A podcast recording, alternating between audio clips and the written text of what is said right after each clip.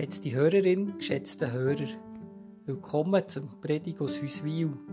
Heute gehen wir ins Berner Oberland, genauer gesagt ins Sahnenland, in die Lauen, bei Gstad, wo der Gottfried Reichenbach, ein einfacher Küierknecht, der Alphirt, seine Gedichte geschrieben hat.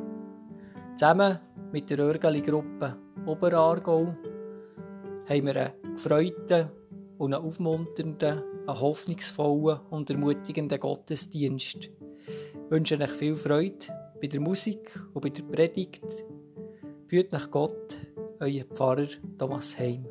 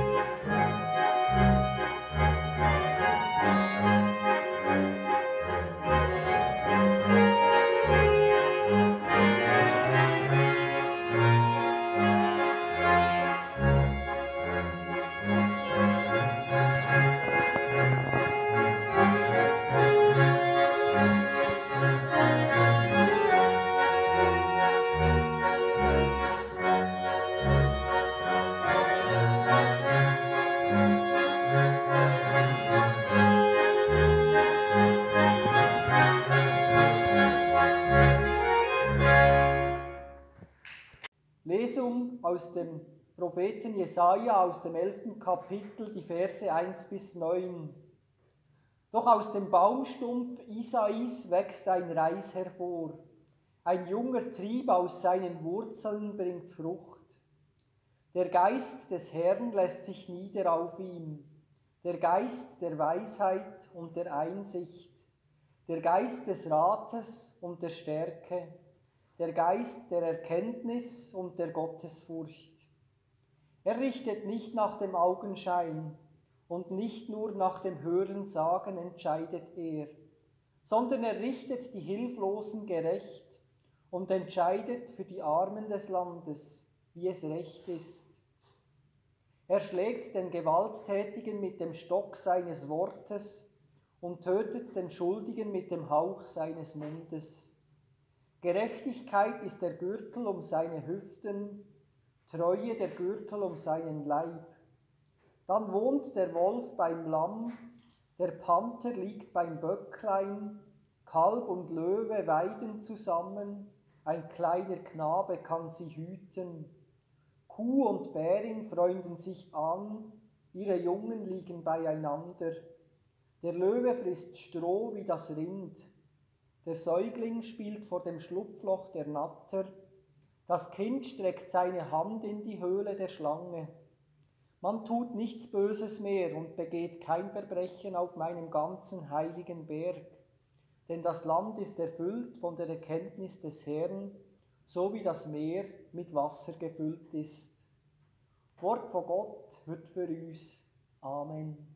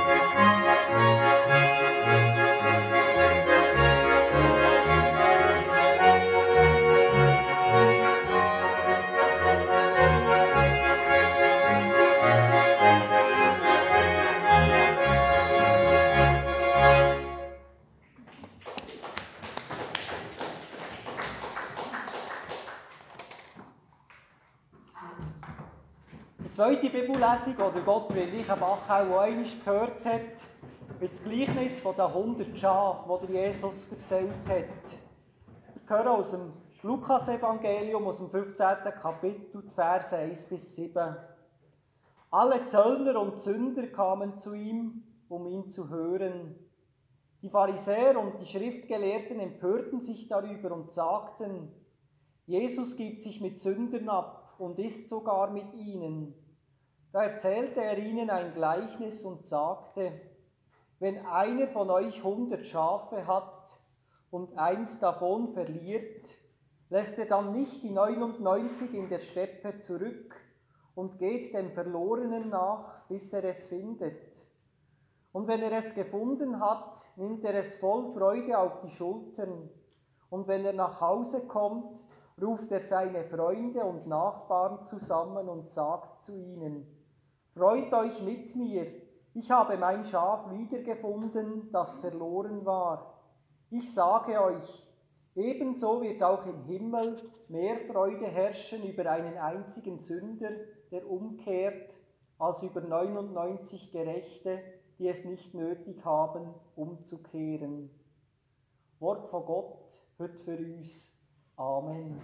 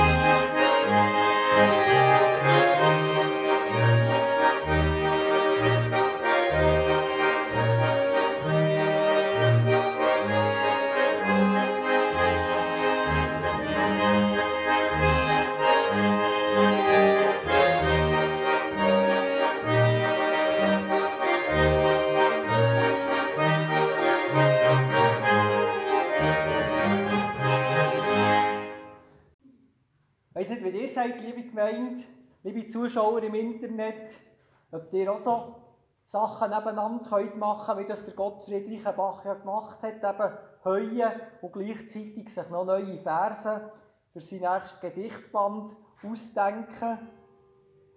Was mir jedenfalls, was ich schön finde, ist so bei Dichtern, dass sie uns einen Einblick geben ihre Seele hinein, dass sie ihr Leben zur Sprache bringen und man kann spüren, was sie für Gefühle haben und was sie alles erlebt haben. Weil das ist ja der Kern von einem Gedicht, auszudrücken, was in einem drinnen vorgeht, was man im Herz spürt und das in Wort fassen. Wie ist das bei euch? Wie fest spürst du dich? Wie fest bist du bei dir? Wie fest spürst du, was dich bewegt im Innersten? Vielmals sind eben die alltäglichen Arbeiten und Aufgaben so dominant, dass sie einem die Aufmerksamkeit beanspruchen und dass man daneben gar nicht mehr so spürt, ob man jetzt schon müde ist oder ob man noch genug Kraft hat, für weiterzugehen. Wie geht es dir durch den Tag durch? Eine Frage, die vielmals untergeht. Der Dichter schaut genau her. Mach es auch so wie der Gottfried Reichenbach. Fasse Wort, wie es dir geht. Eine Dichterkarriere stellt man sich anders vor als beim Gottfriedi. Er kommt als zweitjüngstes Kind von insgesamt zwölf Kindern am 22. August 1878 im schönen Lauenental auf die Welt. Schon als er elfjährig ist, verliert er seine Mutter und ein paar Jahre später der Vater. Er ist noch nicht mal aus der Schule und kommt schon an fremde Orte und an fremde Plätze. Dann wird er eben Küierknecht, Älpler und daneben schreibt er.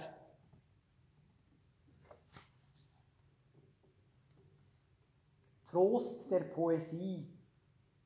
Ich danke dem Geschicke, das gütigst mir verlieh, zum Trost in meinem Leiden ein Stückchen Poesie.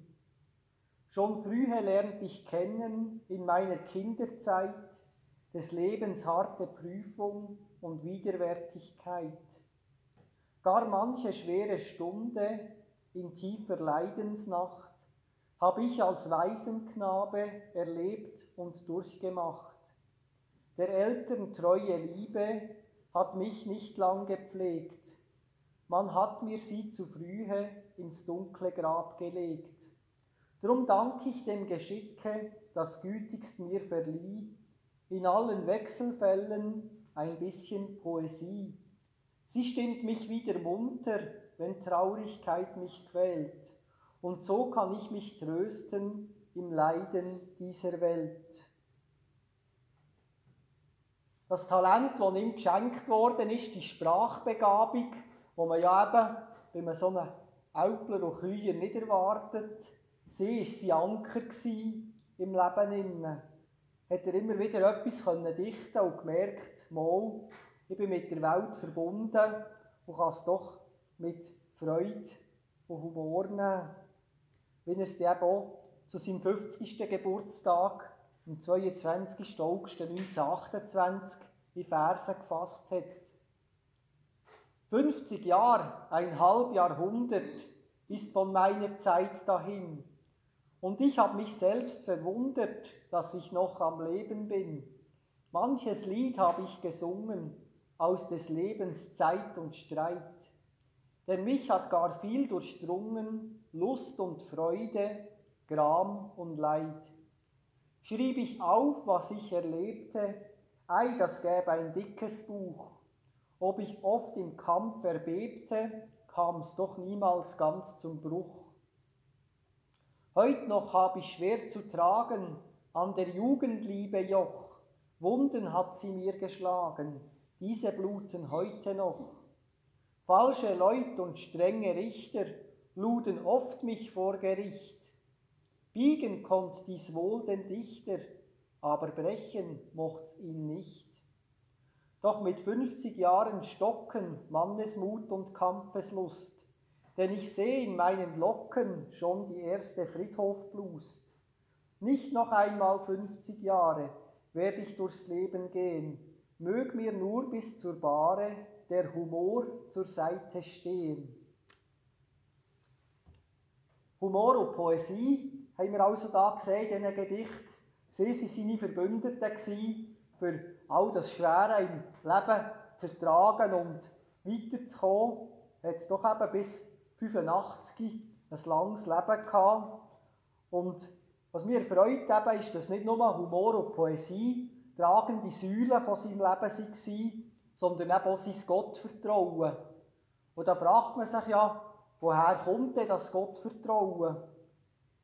Bei ihm, denke ich, ist es eben seine Schwester, Elisabeth, Sie war ihm auch ein Vorbild im Gottvertrauen und im Glauben auf Gott.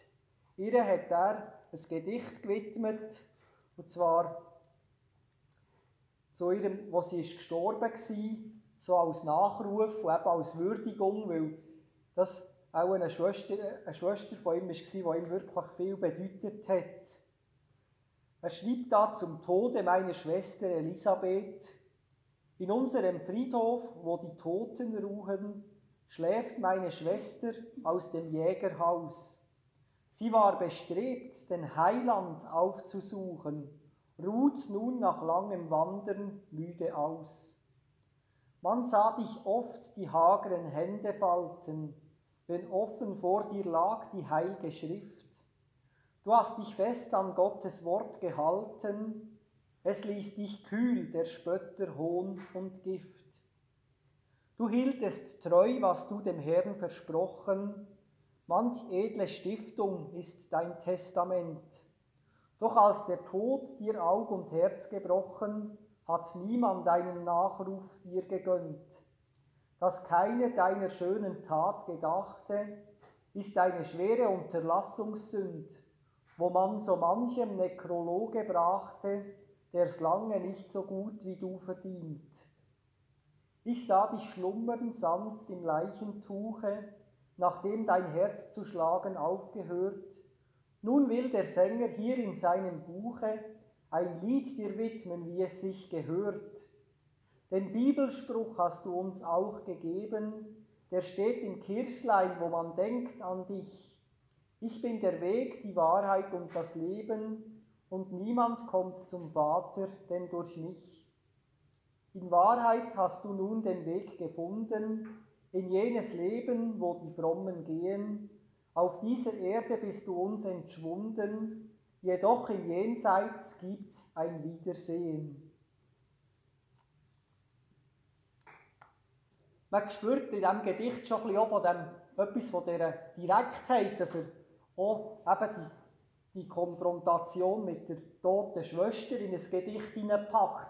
Andere würden vielleicht sagen, oh, das wollen wir den Leuten nicht zumuten, das ist ja schon eine harte Sache. Oder dass er eben anspricht, ja, die Spötter, die Hohn und Gift gespritzt haben und sich lustig gemacht haben über seine Schwester, die da so viel Bibel, lesen, Bibel gelesen und gebetet hat. Vielleicht hat man das auch mit ihr verbunden, weil er ja auch ist ausgezählt wurde, eben als Dichter mit seinen Gedicht, das er etwa Menge aufs Korn genommen hat, wo ihm das eben nicht so angenehm war. Beide waren vielleicht ein bisschen Aussenseiter. Der Gottfriedi und seine Schwester Elisabeth. Wie hast es du mit dem Glauben? Hast du auch du Vorbilder, die dir Anregung geben können, wie du in Verbindung mit Gott kommst? So wie der Gottfriedi die Schwester Elisabeth hatte. Oder hast du Menschen, die mit dir zusammen auf dem Weg mit Gott sind, wo du mit ihnen kannst darüber reden und austauschen, wie es dir geht?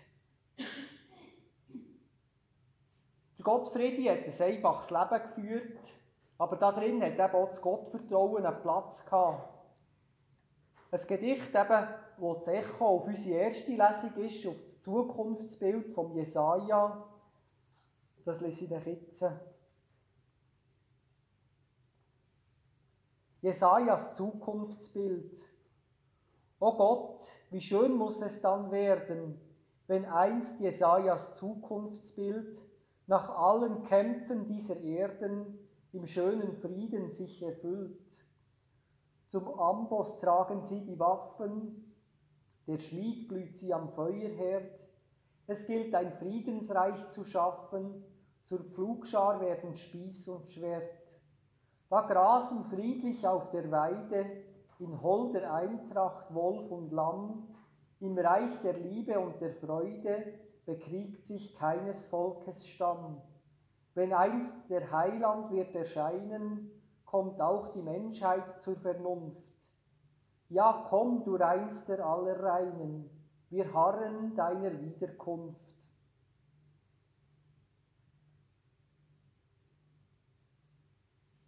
Er hat gemerkt, das Wort aus der Bibel, dem kann ich trauen. Und darum ist das Bild von Jesaja auch ein Hoffnungsbild für ihn.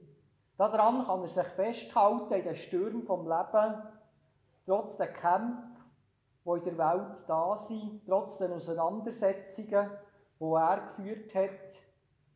Er spürt, die Welt wird einmal erlöst. Das ist die helle Botschaft, wo er sich daran festhält. Er fügt am Schluss von seinem Gedicht ein Gebet an und tut Gott direkt ansprechen. Ja, komm, du Reinster aller Reinen, wir harren deiner Wiederkunft. Der Gott Friedi war also bewandert im christlichen Glauben. Er weiß darum, dass Jesus versprochen hat, am Ende der Zeit sichtbar wieder auf der Erde zu erscheinen. Bis dann können wir ein bisschen von seiner Liebe und Barmherzigkeit miteinander teilen und so, so eine Ahnung vom göttlichen Frieden bekommen und in der Welt verbreiten. So wie es der Gottfried Reichenbach mit seinen Gedichten da hat. Wir können beten und zu Gott ansprechen. Gottfried hat der Jesus angesprochen, der wiederkommen Komm Jesus, wir brauchen dich, hat er gebetet. Wir können Gott auch anreden als Gott, Vater im Himmel, als Schöpfer, der uns das Leben geschenkt hat, oder eben auch als Kraft, die wir spüren, als Heiliger Geist. Je nachdem, was euch, liebe Gemeinde, gerade am besten entspricht. Bitten, danken und loben, klagen, eben gerade so, wie es uns Mut ist zu Gott. Das ist der Weg, wo uns der Gott Friede weist. Aber es gibt eben auch einfachere Wege. Nicht auf den Frieden schauen. Nicht Rücksicht nehmen auf andere Menschen. Nicht sich kümmern, wie es den anderen geht. Die Frage, wie soll ich leben als Mensch, der auf Gott vertraut, die hat der Gottfried in einem Gedicht, wo der Titel Giftdrache hat, dargestellt. Und da drin kommt der Strut von Winkuriet vor. Das ist ein Held aus dem Mittelalter, der ihm begegnet ist. Also nicht der von der Schlacht von Sempach, der Winkuriet, sondern auch ein deutscher Ritter. Auch das ein Zeichen, dass er in der Literatur schon noch bewandert war. Und er zeigt uns, auf was sollen wir schauen, wenn wir in Verbundenheit mit Gott leben wollen. Giftdrachen. Gierig schleicht ein Ungetüm um des Friedens Zone, schielt und späht mit Ungestüm, wo die Eintracht wohne. Nicht, dass es in seinem Lauf was von ihr mag hören, nein, es sucht den Frieden auf, um ihn zu zerstören. Schwefel, Galle, Gift und Sprit, qualmt aus seinem Rachen, und kein Strut von Winkelried tötet diesen Drachen, der sich schleicht in Haus und Heim jedes rechten Christen, um mit Galle, Gift und Schleim ihn zu überlisten. Ja, sogar im Gotteshaus hockt er auf dem Stuhle, und jagt man ihn dort hinaus, schleicht er in die Schule. Überall, wo es sich trifft, dass ein Frommer betet, zwingt sich ein das Drachengift, das die Seelen tötet. Menschen, hütet euch vor ihm und vor seinem Schlamme, denn ihr kennt das Ungetüm. Klatschsucht ist sein Name.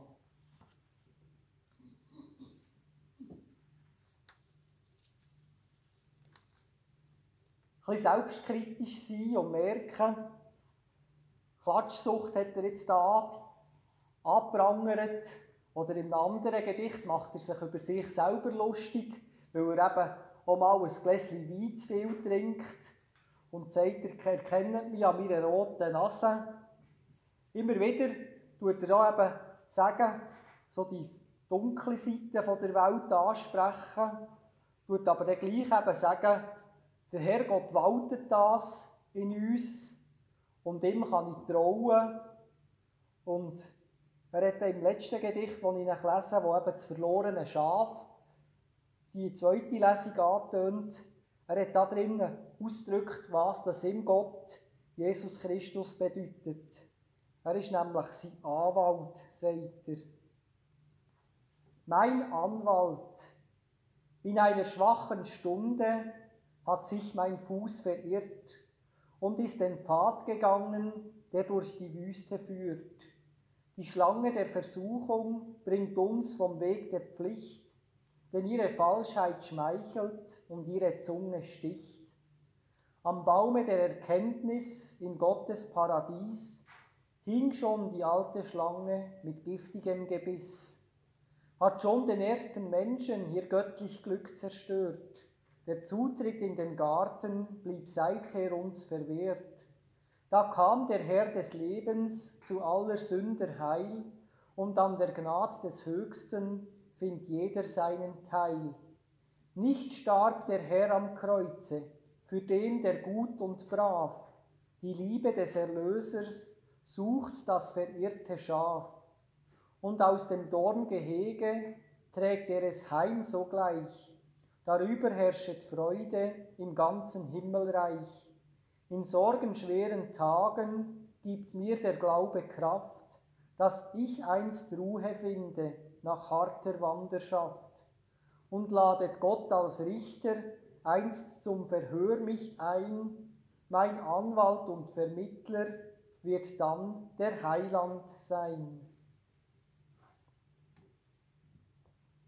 Mit dieser Sicht können wir Gott viel zutrauen.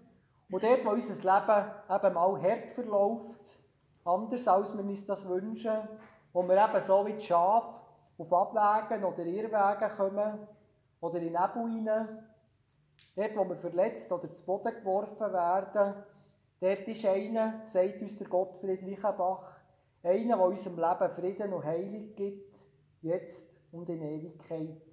Amen.